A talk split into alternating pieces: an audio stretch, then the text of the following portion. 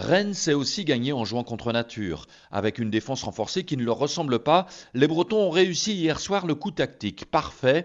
Cette modification du plan de jeu habituel a été décidée de façon collégiale après que l'entraîneur rennais ait consulté ses joueurs majeurs, Bruno Genesio.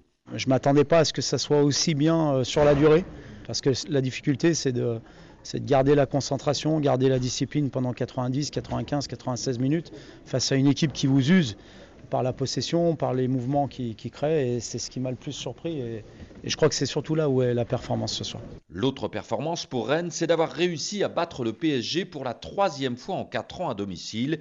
Et hier, les Bretons ont engrangé leur neuvième victoire d'affilée au Roison Park. Reste maintenant, pour concrétiser les ambitions de la deuxième moitié de saison, à transposer ces bonnes dispositions à l'extérieur.